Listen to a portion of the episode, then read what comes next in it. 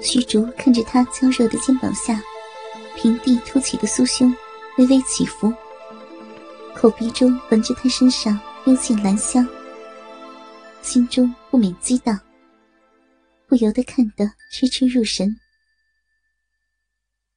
刀白凤轻轻拭去眼角之泪，转头看过来，只见虚竹双目痴痴的看着自己，不由得脸上一红。这一下，好似俏脸含春，更似桃花盛开。虚竹不禁看得心神荡漾，情不自禁的体内情欲大增。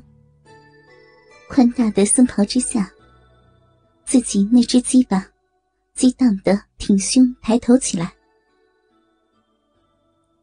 刀白凤想到段正淳背叛之情，实在是可恨。他斜眼一看，只见虚竹腰腹下僧袍撑起，微微抖动，自然是知晓什么物事。这个和尚。竟然对自己动了情欲之心，他芳心震怒，但转念一想，那段正淳背叛自己在先，自己就狠狠的报复他，就从这个和尚身上着落。信念已定，他走进虚竹身前，柔声道：“小师傅，你叫什么呀？”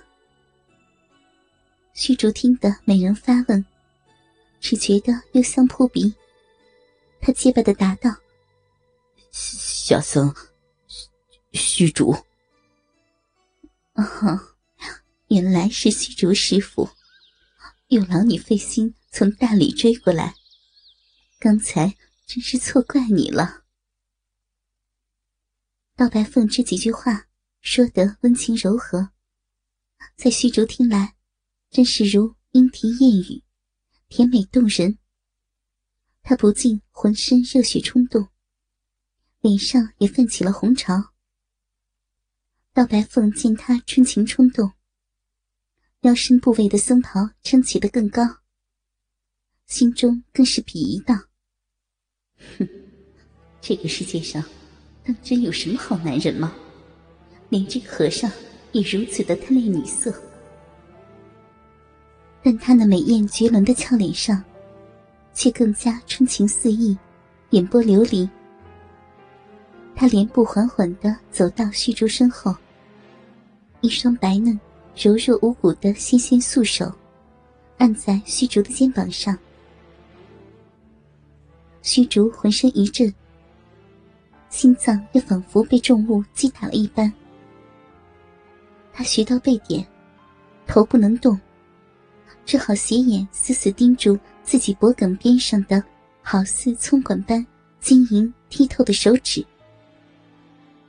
他恨不得想立时将那美丽洁白、仿佛玉石雕成的手掌，放在自己的嘴边亲吻一番。刀白凤的一双手，竟然渐渐滑动到虚竹的脸庞上，那滑如凝脂。清香悠然的手指，轻轻在虚竹宽大的下巴上缓缓游走着。虚竹气血狂涌，不禁气息渐粗，光光的头上也渗出细细汗珠。他语无伦次的说：“王王妃，你你你这是做什么？”虚竹只觉得眼前轻影一闪。刀白凤右手勾搭在他的脖颈上，纤秀轻盈的胴体已然横坐在他的腰间，这眉眼含春，唇角带笑的望着他。虚竹与刀白凤的杏眼波光刚一对视，吓得立时闭上了眼睛。怎么，虚竹小师傅，你不愿意看我吗？两个人的脸间隔不足一尺。刀白凤口气如兰似射，吹到虚竹的脸上。那火热柔软的胴体压坐在他气血翻滚的小腹上，虚竹不禁暗暗叫苦。自己那命根子已是暴涨欲裂了。道白凤坐在虚竹的腰间，也感受到他那腰腹下高高隆起的地方带来的热度与震撼。那高耸坚硬的大鸡巴，正好紧紧贴在自己的大腿边缘，热力四射的微微抖动着。他的芳心也不禁一颤，这小和尚的鸡巴。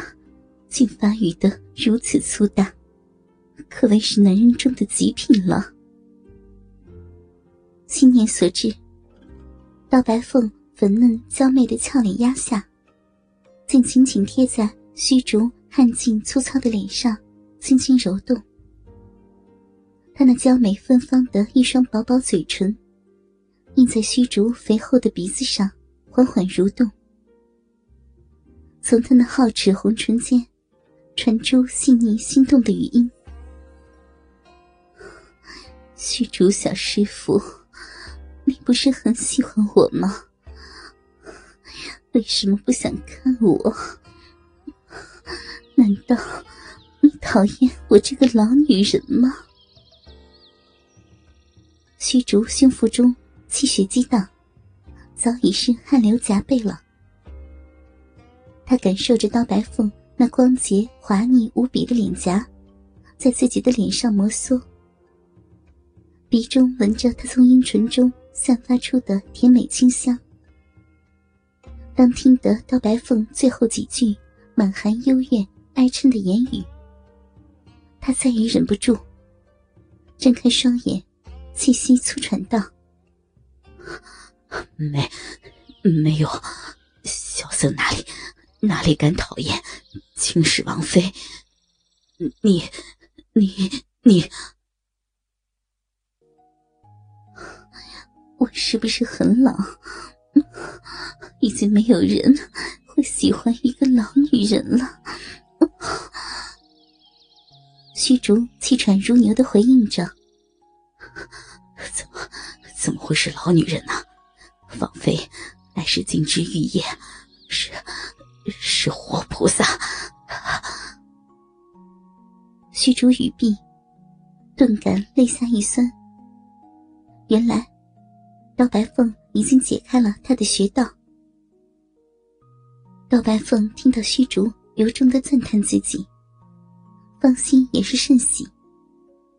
他索性解开虚竹的穴道，他那薄薄的、柔软湿润的香唇，包裹住虚竹。